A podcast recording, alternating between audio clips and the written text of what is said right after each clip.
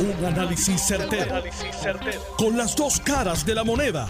Donde los que saben no tienen miedo a venir. tienen miedo a venir. Esto es el podcast de Análisis 630 con Enrique Quique Cruz. Buenas tardes, mi querida amiga. Tú estás escuchando Análisis. Perdónenme que me ría. Pero es que aquí ocurren unas cosas. Me amenazan me, me, me, me empujan, me maltratan. Con mucho cariño, obviamente, y con mucho respeto.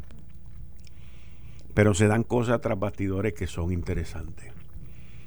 En línea telefónica tengo a Carlos Rodríguez del Frente, del Frente Amplio de los Camioneros. Buenas tardes, bienvenido a Análisis 630. Buenas tardes, buenas tardes, don Quique, y saludos a toda su audiencia que nos escucha en esta hermosa tarde de hoy. Carlos, ¿Cuál es el reclamo? ¿Qué, pues es, lo que, es, lo que, ustedes piden?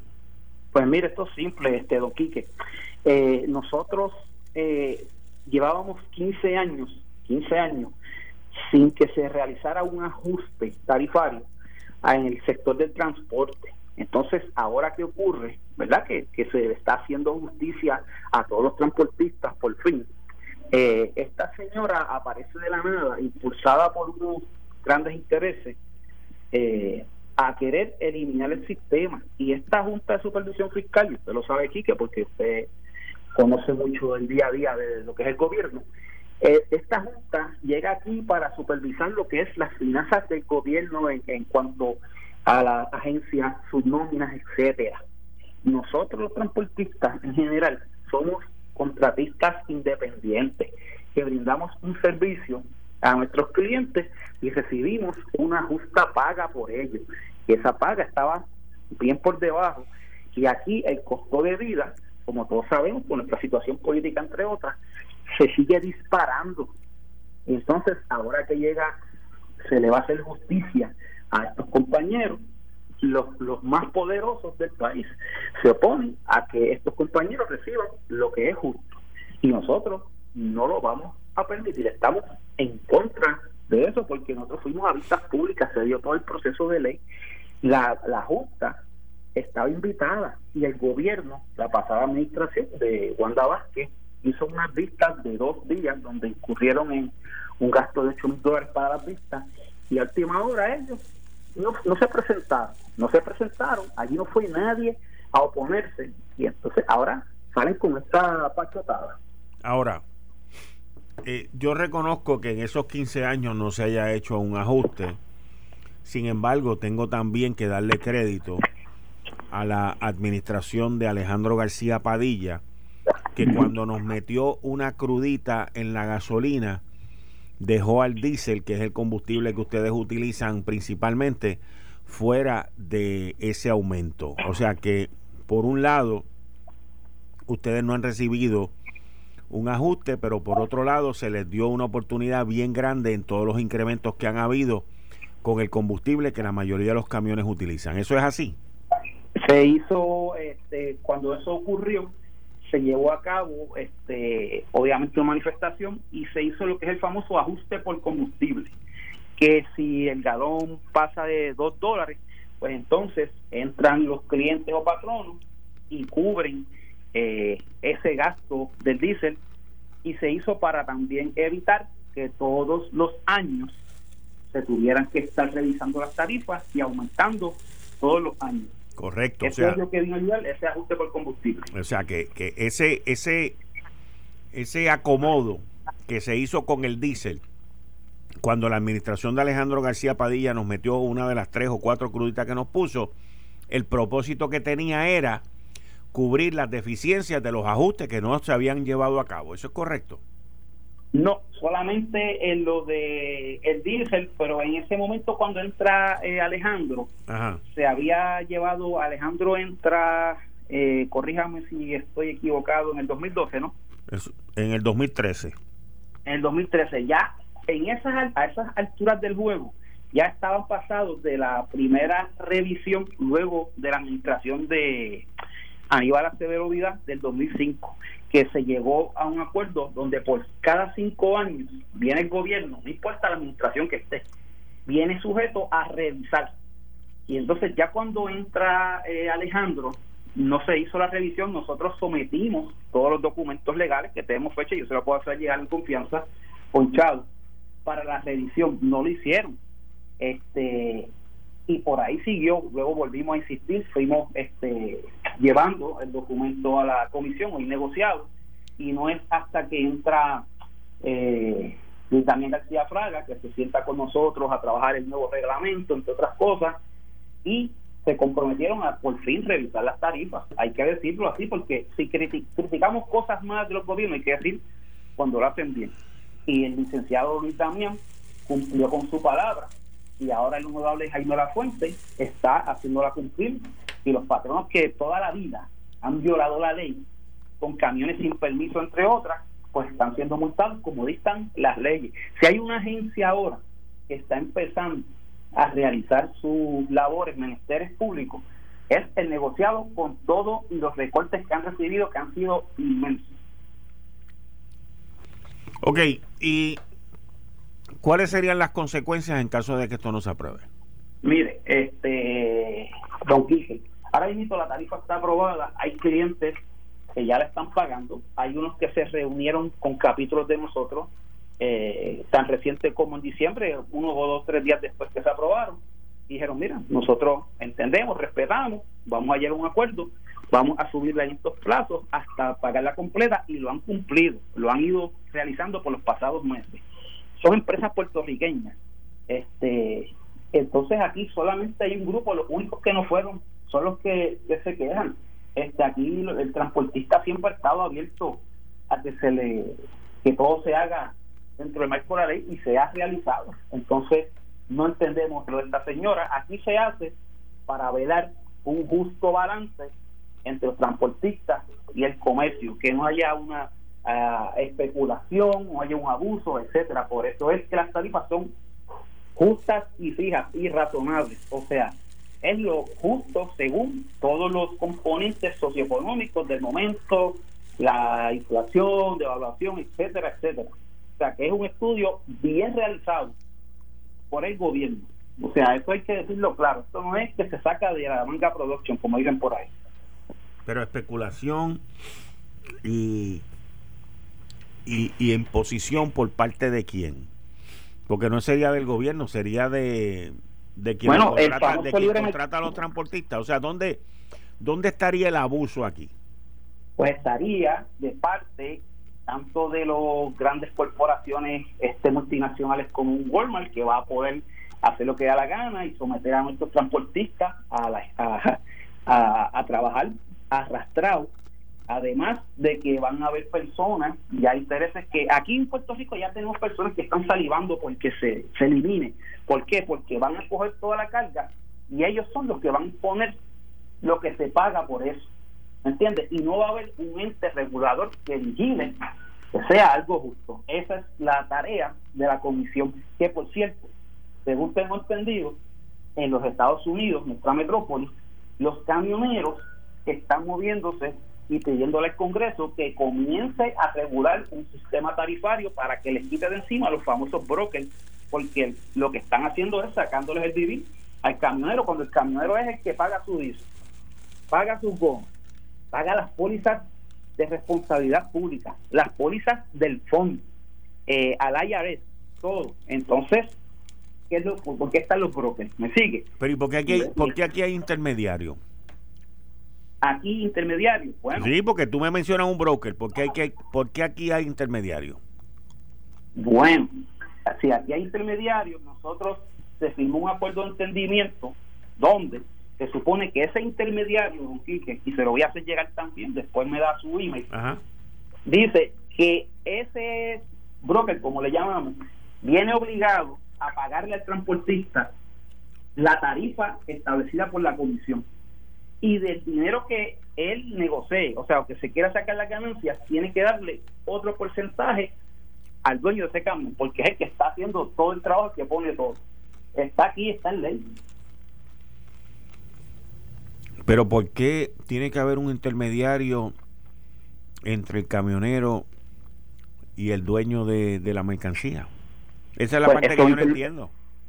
Eso no, tampoco lo entendemos Por eso mismo es que los camioneros en Estados Unidos, al parecer, están comenzando a moverse para que el Congreso pues, y, se este, imponga un sistema tarifario, que ellos mismos puedan decir, mira, no, yo te hice este viaje de punto A a punto B, tantas paradas, esto es lo que cuesta este viaje, y se facturan por eso directamente, y quitar esos intermediarios.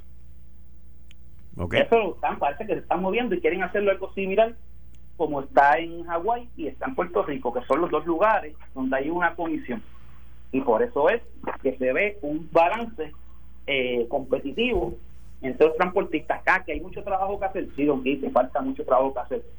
Y, si, y una de las cosas principales es las condiciones de muchos de los camioneros. Por lo poco que llevan años cobrando, tienen que hacer de tripas corazón. Ahora con este ajuste, pues los camioneros pueden tener unos equipos un poquito más adelantados, pueden tener todo más al día, etcétera, y eso nos asegura este transportes más seguros, pero no solamente los camioneros, es todo, don Quique, son las grúas, eh, son las ambulancias, todos son los que están aquí en juego, no solamente los camioneros. Muy bien, muchas gracias. Ahí ustedes escucharon a Carlos Rodríguez del Frente, Frente Amplio de Camioneros con esta situación de las tarifas de arrastre. Muchas gracias, Carlos. se cuida. Bien. Miren, un aumento como el que se está, como el que ha pues propuesto el negociado de transporte, que es un aumento de un 33%, un aumento grande. Yo traigo el tema con él de el acomodo que le dio la administración de Alejandro García Padilla con el aumento del diésel y la crudita que nos metieron, de las varias cruditas. Y usted mira hoy en la gasolinera y usted ve el precio del diésel y el precio del diésel está bien por debajo, pero bien por debajo al precio de la gasolina normal, de la regular. Y eso fue algo que se negoció, se acomodó hace más de 6, 7 años. Por lo tanto, debe ser considerado dentro de todo esto que se está hablando. Pero un aumento de 33%, entendiendo y subestimando que hace 15 años que no se hace, yo entiendo que ese acomodo que se hizo con el precio del diésel no se tomó en consideración. Y el negociado que tomó esa decisión está pensando solamente en la parte política del, del problema que está creando y no está pensando en las consecuencias. Ayer lo discutimos aquí. Hoy, hoy, Estamos hablando que hoy es 31 de marzo. Hay escasez de camioneros. Hay camioneros que no quieren trabajar. Porque al día de hoy, y esto lo digo por gente que yo conozco, que me da la información, al día de hoy hay camioneros que les conviene quedarse en su casa recibiendo el desempleo versus estar gastando diésel, trabajando ocho horas y otro montón de cosas cuando entre el desempleo, el sobrepeso del desempleo, la, adición de los cupones y del plan de, asistencia nutricional y otro montón de cosas, fácil en un mes sin trabajar pueden recibir 3 mil dólares limpios. Escúcheme bien, 3 mil dólares limpios. Imagínate que a ti te manden a tu casa, tú. ¿Eh? Imagínate, tú vas a venir aquí a trabajar. Mira, me sacó el dedo. Imagínate que a, este que está al lado mío, que no es camionero, trabaja en aire acondicionado con un suéter porque le da frío. Que le mandan 3 mil pesos al año. Ponle 2.800 pesos al mes, perdón. 2.800 pesos al mes. ¿Usted se cree que este que está aquí al lado mío va a venir a trabajar? No. Y como él, hay miles de personas allá afuera Y hay camioneros que hoy no les hace sentido salir a trabajar. No hace sentido salir a trabajar. Y no estoy, no estoy solamente enfocándome en el camionero.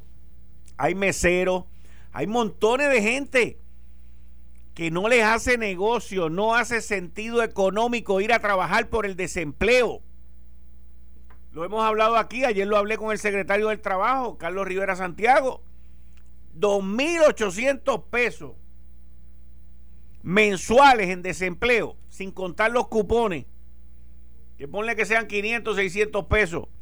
Sin contar lo que le mandan a los nenes ahora, el child credit ese que le han mandado sin contar los 1.400 pesos que vienen por ahí, los 600 de Trump y los mil y pico de Trump.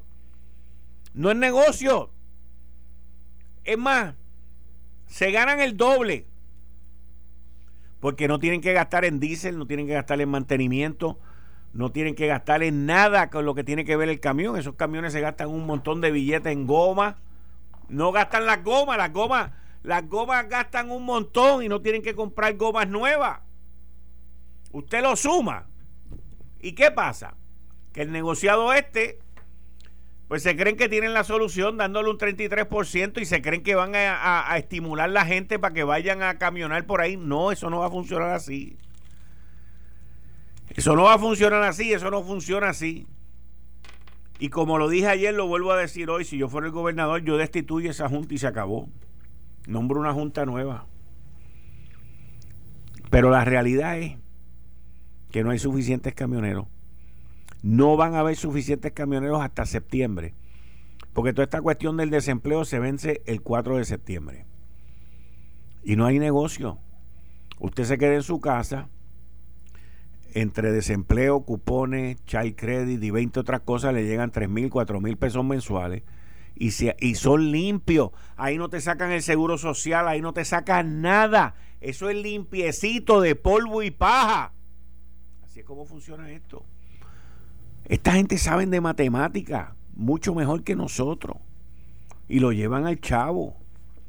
Y esa es la que tenemos que vivir ahora. Ahora, les voy a cambiar el tema. Raúl Maldonado, hijo, hizo unas expresiones. Hizo unas expresiones que rayan en amenaza.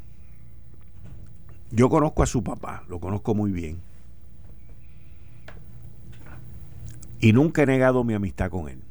No he hablado con él desde marzo, hace como un año. Y su hijo hizo unas expresiones en Facebook, escribió. Y quiero que el hijo, que aunque se moleste y diga lo que diga, no me importa. Porque a mí honestamente no me importa. Pero quiero que el hijo tenga claro las consecuencias de las cosas que él escribe. Y yo estoy seguro que su abogada se las debe haber advertido. Yo recuerdo cuando se formó este bollete en la administración del renunciante Ricardo Rosselló, que él se quejó, cuando digo él me refiero a Raúl Maldonado Hijo, él se quejó de que la policía fue a su apartamento en Isla Verde y le, le pidió las armas de fuego que él tiene. Por lo tanto, lo que yo estoy diciendo no es un secreto, él mismo lo dijo. Y lo que yo estoy contando aquí lo leí de cosas que él escribió. De que él tiene varias armas de fuego. Lo que quiero traer a la mesa, que no se ha traído durante el día de hoy, por eso es que usted está aquí escuchando Análisis 630, es que Raúl y Maldonado tienen armas de fuego. Dicho por él, que la policía fue y le tocó en la casa para confiscarle las armas de fuego. Dicho por él. Y yo quiero que él entienda que lo que él ha escrito, en mi opinión, que no soy abogado, ni soy nada de gobierno, ni nada por el estilo, se puede entender como amenaza y que usted no quiere que una persona que tiene armas de fuego tenga esas armas de fuego y esté escribiendo las cosas que él está escribiendo. El punto es que después no se queje de que le vayan a tocar en la casa para volver a confiscarme. Si no es que no se las han confiscado y no se las han devuelto. Yo el proceso no lo sé y no sé qué ha ocurrido. Pero tú no quieres que una persona que esté escribiendo como él está escribiendo en Facebook, donde dice, yo quemo la casa aunque nos quememos todo, tenga armas de fuego. Ese es mi punto. Yo entiendo su sentir, entiendo su frustración, entiendo su acción desde un punto de vista como hijo, como padre, pero cuando tú entras en ese mundo, que es el que él entró, pues también tienes que esperar que haya algún tipo de consecuencia. Y yo no dudaría que haya algún tipo de consecuencia. Porque no es una persona que a base de lo que él ha escrito deba tener en su posesión armas de fuego. Así de sencillo. Podemos o no podemos estar de acuerdo. Pero yo como Estado, si fuera yo, obviamente, no soy yo, pero si fuera yo, yo no permitiría que una persona que escribe de esa manera y que supuestamente está amenazando de esa manera, vuelvo y repito, estoy hablando de mi opinión y mi análisis. Yo no permitiría que una persona así tuviese armas de fuego. Tan sencillo como eso. Porque si no tuviese armas de fuego, él podía decir y hacer y deshacer y todo lo que quiera. Pero traigo el tema de las armas de fuego porque él fue el que lo trajo, él fue el que dijo que la policía fue allí, le tocó en el apartamento y le metieron un papelito por debajo y le querían confiscar las armas. No sé si se las confirmaron, si se las confiscaron. Pero lo que quiero decir es que si las tiene, yo como Estado, yo se las confiscaba. Y en una situación como esta, lo menos que tú como hijo deberías de querer es causarle más problemas a tu familia. Y yo entiendo que él está causando más problemas a su familia. Yo sé por qué él lo hace. Yo sé a quién él se refiere. Yo sé lo que él quiere decir y no ha dicho. Pero la realidad es que esto, si va a explotar, la explosión va a quemar a todo el mundo. Así que que lo piensen. Eh, estás escuchando el podcast de Noti1. Análisis 630 con Enrique Quique Cruz. 5 y 31 de la tarde de hoy, miércoles 31 de marzo del 2020. Tú estás escuchando Análisis 630. Yo soy Enrique Quique Cruz. Y miren, más adelante voy a hablar con ustedes sobre una situación que está ocurriendo en la Autoridad de Energía Eléctrica.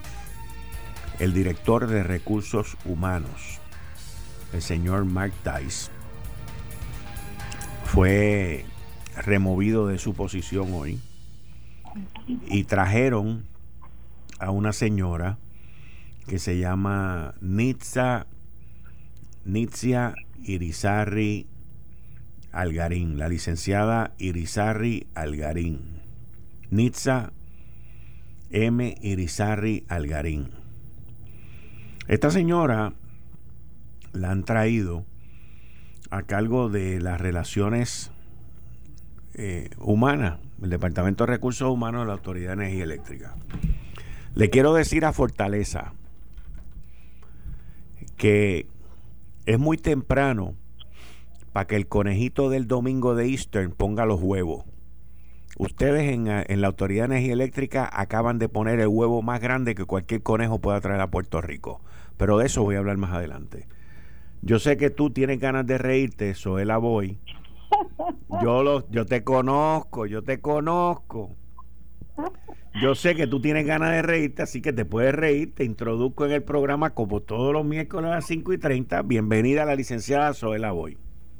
Pues Quique, muchos saludos a ti, a todos los compañeros y compañeras allá en Noti1 y a ese público que siempre te escucha. Sabes que me río por tu expresión, pero tengo que decirte si me permites y sé que le dijiste al público que vas a estar hablando de este tema más adelante, pero yo tengo que decirte, yo conozco a Mark Tice hace mucho tiempo y de hecho, estando en Fortaleza, en un momento dado cuando había una discusión con relación a, si recuerdas, nos hicieron en aquel momento una demostración de UTIER porque eh, el gobierno de Puerto Rico, específicamente el que era director, en aquel momento de la autoridad, autoridad de energía eléctrica estaba gastando muchísimo dinero en que los consultores se quedaran en el, en el hotel más caro de Puerto Rico. en el Vanderbilt ah, en el Vanderbilt, ajá, pero entonces no se le podía dar un aumento porque no había dinero alegadamente a personas como los celadores, que son de los empleados de la Autoridad de Energía Eléctrica,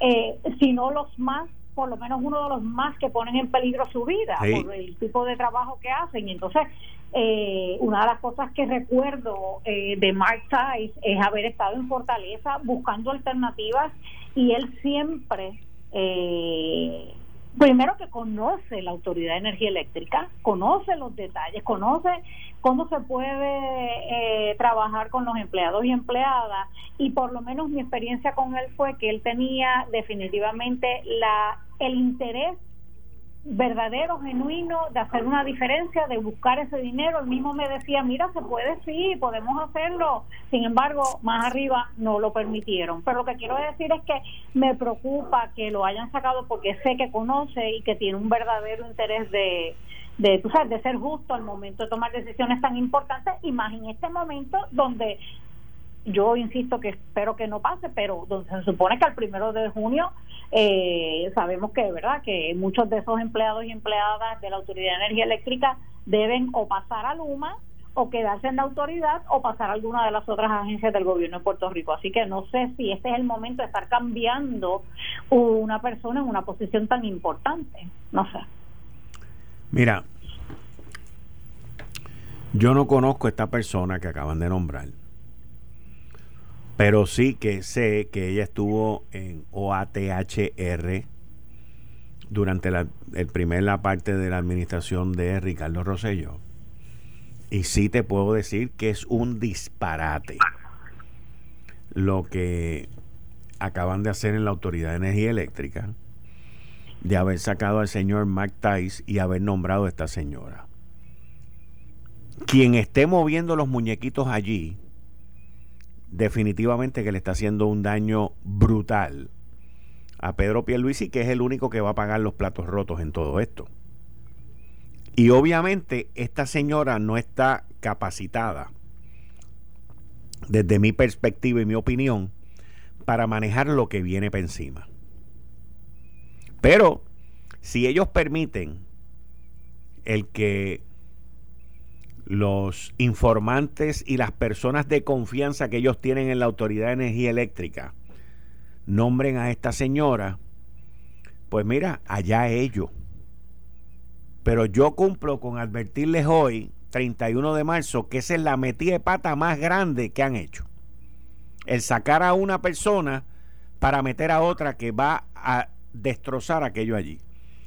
Y como diría, este, se me olvidó el nombre del artista, pero la película, él le decía, le decía a los de, a los de, a los turcos secuestradores de la gente, eh, Taken, la película es Taken. Ah, eh, Liam Nelson. Como, le como, como Liam Nelson le dijo la primera vez que habló con los secuestradores de, de su hija, good luck. Así que lo dejo ahí. Pero nada, eh, yo jamás en mi vida, inclusive ni en la administración de Ricardo Rosselló, que fue un desastre, había visto el que una administración tratara de implosionar, de implosionarse a sí mismo con el boquete y el lío que hay en la Autoridad de Energía Eléctrica. Jamás. Nunca había visto una cosa así. Yo, yo no, te confieso que yo no estoy completamente clara cuál es eh, tu posición con relación a este contrato de Luma. No, pues, pues, mira, pues vamos a hablarlo y te voy a decir cuál es mi posición. Okay. Mi posición es la siguiente. Mi posición es que el gobernador ha dicho que él va para adelante con el contrato y que el gobernador, antes de ser gobernador, dijo que el contrato había que enmendarlo. Yo entiendo que el contrato hay que enmendarlo. Pero yo entiendo que el contrato no se debe de cancelar porque también el gobernador dijo que los contratos hay que honrarlos. Y en esa parte yo creo también en eso. Pero el contrato tiene unas fallas que son subsanables, porque yo entiendo que son subsanables, Pero esta movida de hoy, esto que acaban de hacer hoy, es un desastre. O sea, lo que pasa es que el gobernador no sabe, los que están con él no saben el desastre. O sea, hoy han puesto una bomba atómica en la Autoridad de Energía Eléctrica. Y no debieron, yo no conozco a Mark Tice, que estemos claros, yo no estoy defendiendo a Mark Tice. Porque Mark Tice ha sido parte de este desastre también. Pero tú no sacas a un individuo para meter entonces una bomba atómica que ya tiene el reloj puesto para explotar.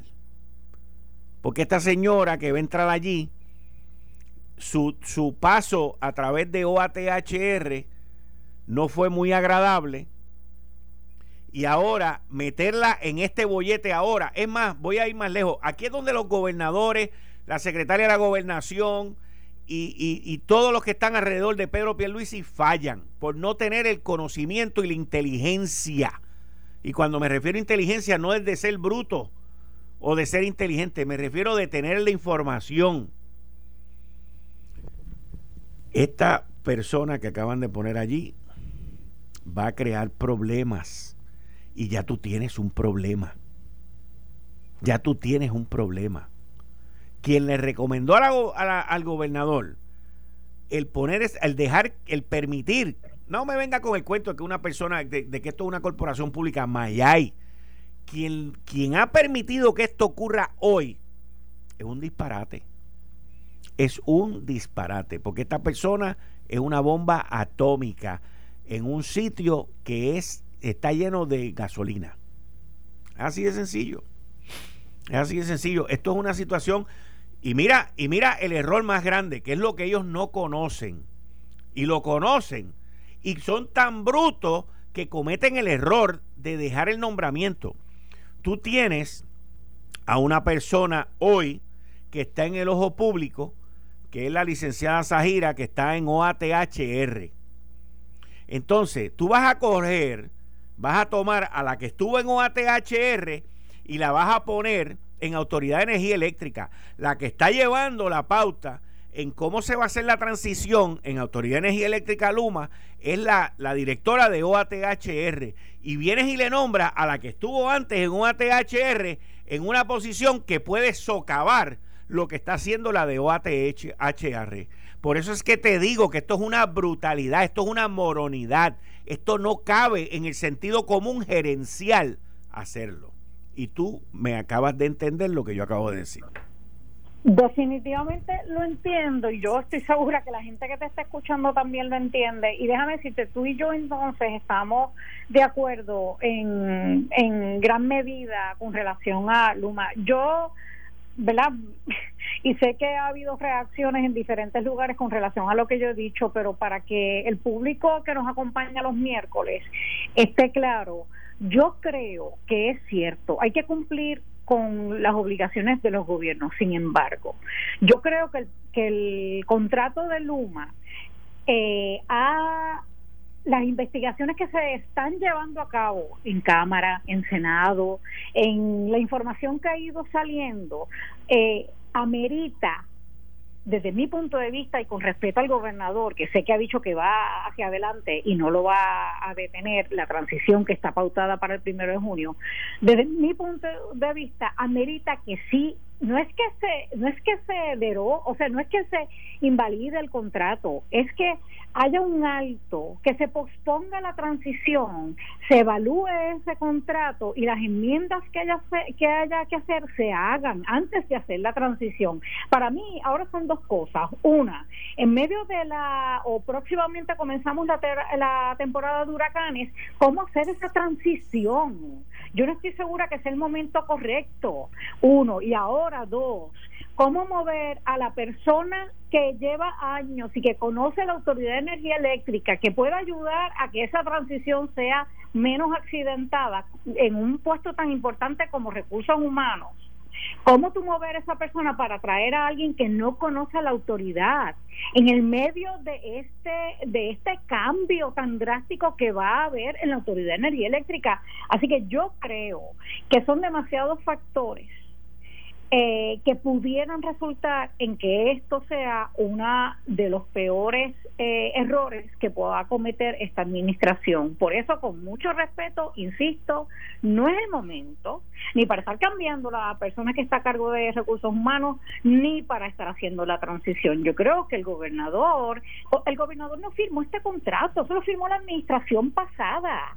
Y yo creo que él tiene razones más que suficientes para decir, no es que lo estoy dejando sin efecto, pero si voy a posponer esta transición hasta que yo me sienta que todo está claro. Quique, hoy estamos, hoy es el último día de marzo, queda abril, mayo y el primero de junio se supone que, que, que ya la transición está en manos de Luma.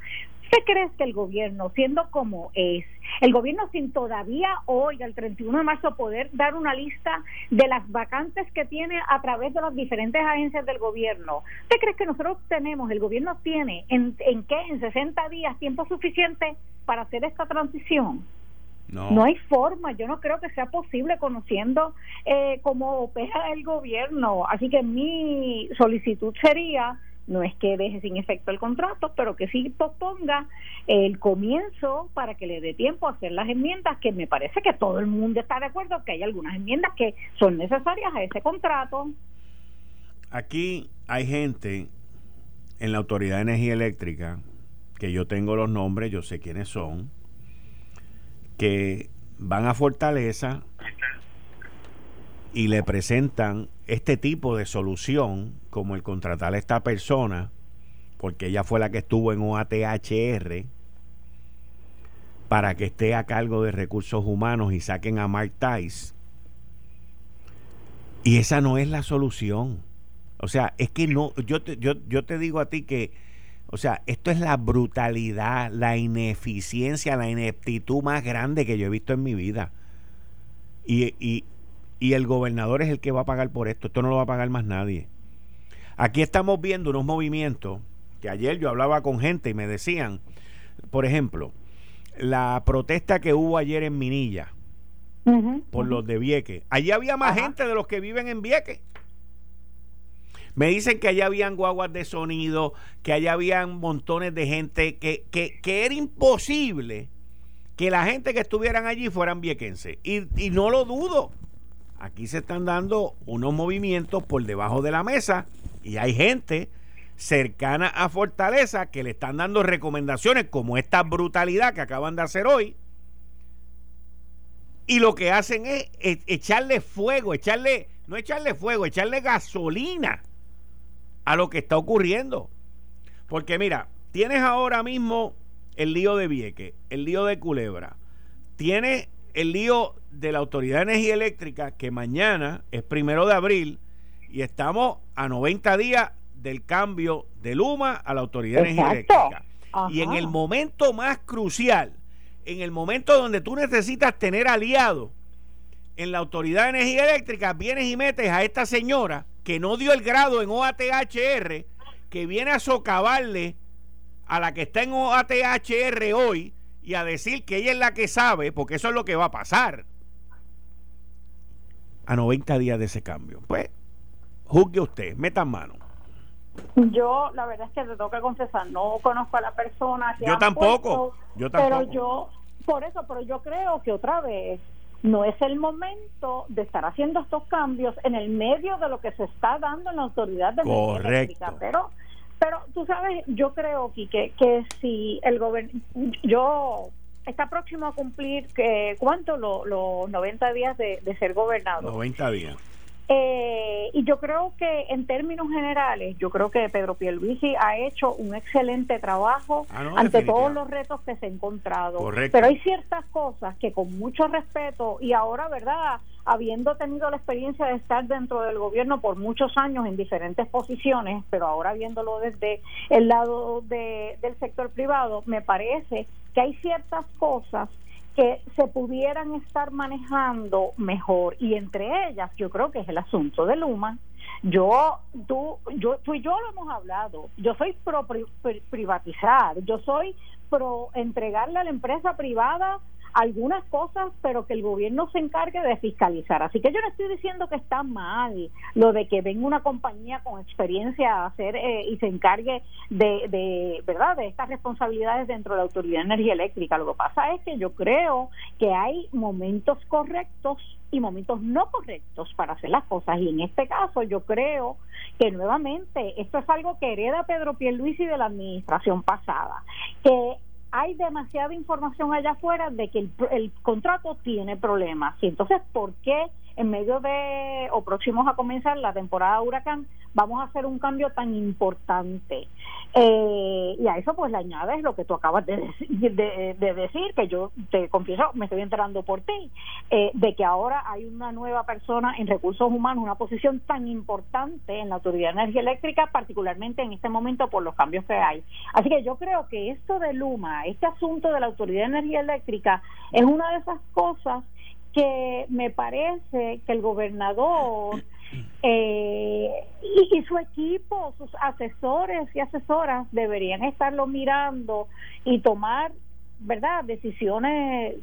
Digo, y esto obviamente el gobernador debe tener mucha más información que tú y yo tenemos. Quizás él tenga una información eh, que lo lleva a insistir que lo correcto es que esto continúe y el primero de junio haya la transición, pero a base de la información que ha salido y que yo tengo, yo creo que no es el momento para hacerlo.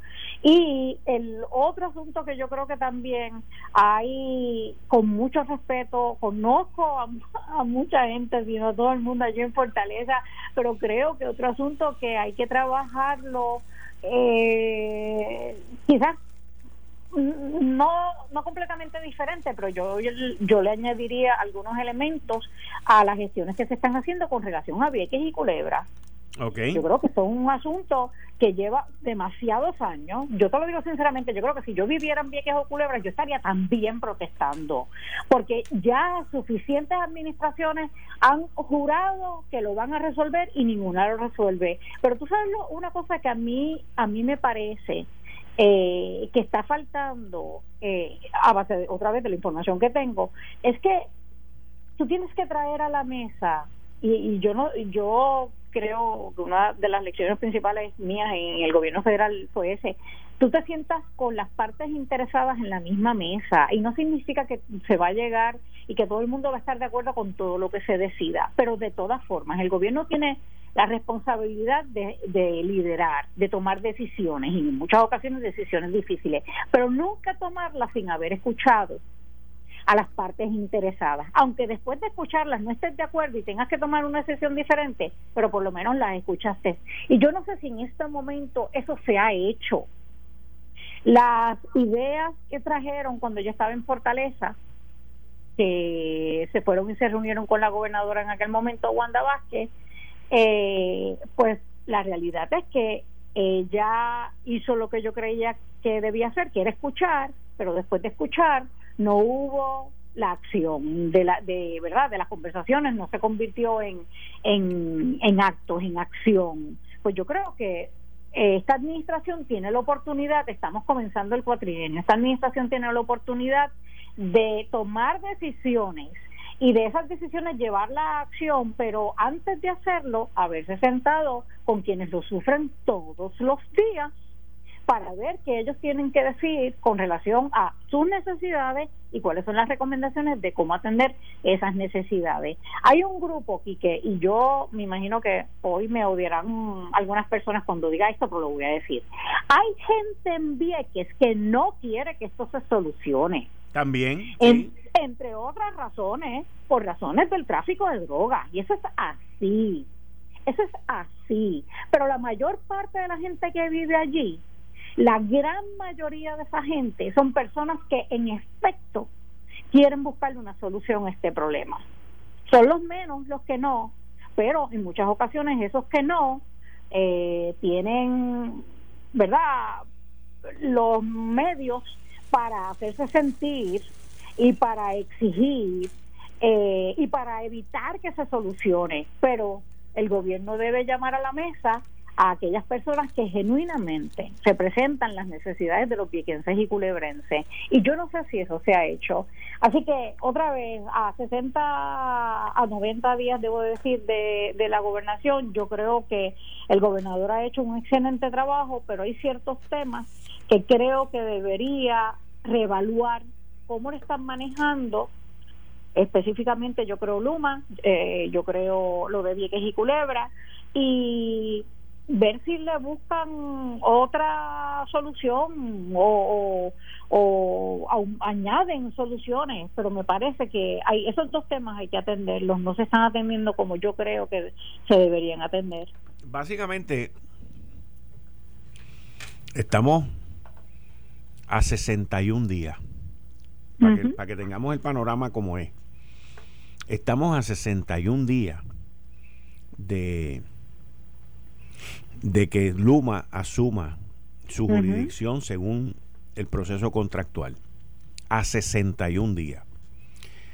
Quien está a cargo hoy de esa transición desde el punto de vista de recursos humanos, porque la Autoridad de Energía Eléctrica ha hecho un pésimo trabajo por su junta de directores y sus directivos, pues le ha caído también en parte a OATHR. Y ahí hay una persona que la acaban de nombrar hace 60 días, 90 días, vamos a ponerle. Hoy cumple 90 días, vamos a decirle, este, después de Semana Santa cumple 90 días. Y entonces, en Autoridad de Energía Eléctrica, nombran a la que no hizo nada con el empleador único, a la que no hizo nada con este revolú que está pasando ahora, y a la que destruyó esa oficina. Porque la destruyó, la dejó limpia. La están nombrando entonces ahora como directora de recursos humanos en la Autoridad de Energía Eléctrica. ¿Tú me quieres decir a mí que los que están haciendo esos nombramientos son amigos míos? ¿Me apoyan a mí como gobernador? ¿Me están evitando problemas? ¿Me están guardando las espaldas? No. Aquí hay alguien que está perdido en el espacio de lo que está pasando en la Autoridad de Energía Eléctrica. Pues estamos a 60 días, a 61 días de que entre Luma. Y cuando entre Luma, aquí se van a formar 20 bolletes. Y tú me vas a decir que esta persona que nunca pudo hacer nada con el empleador único, que fue jueza y no le renovaron el nombramiento, es el rescate tuyo en Autoridad Eléctrica. Se acabó esto. Se acabó esto. Se acabó. yo no puedo creer, es que yo no puedo creer esto. O sea, esto es tan estúpido, esto es tan, tan, tan básico que yo no puedo creer que esta administración caiga en esto. No lo puedo creer. No lo puedo creer. Creo que el timing es el, o sea, el momento en que lo hacen es muy delicado, es muy peligroso traer a alguien que no sabe de la Autoridad de Energía Eléctrica, están en medio de... Mira, y déjame decirte, eh, una de las razones por las que esto de decidir, ¿verdad?, que los empleados de la Autoridad de Energía Eléctrica eh, escojan dónde van, si a Luma, si se quedan en la Autoridad de Energía Eléctrica o se van a alguna otra agencia, lo van a hacer a nivel central en OATRH, eh, porque hay que poderle decir a los empleados de la autoridad, estas son tus opciones, pero otra vez, que tú te crees que en 61 días el gobierno todavía no sabe cuáles son las vacantes que tiene a través de las agencias de gobierno. ¿Tú te crees que en 61 días van a poder presentarle esas alternativas a los cinco mil y pico de empleados que estamos hablando?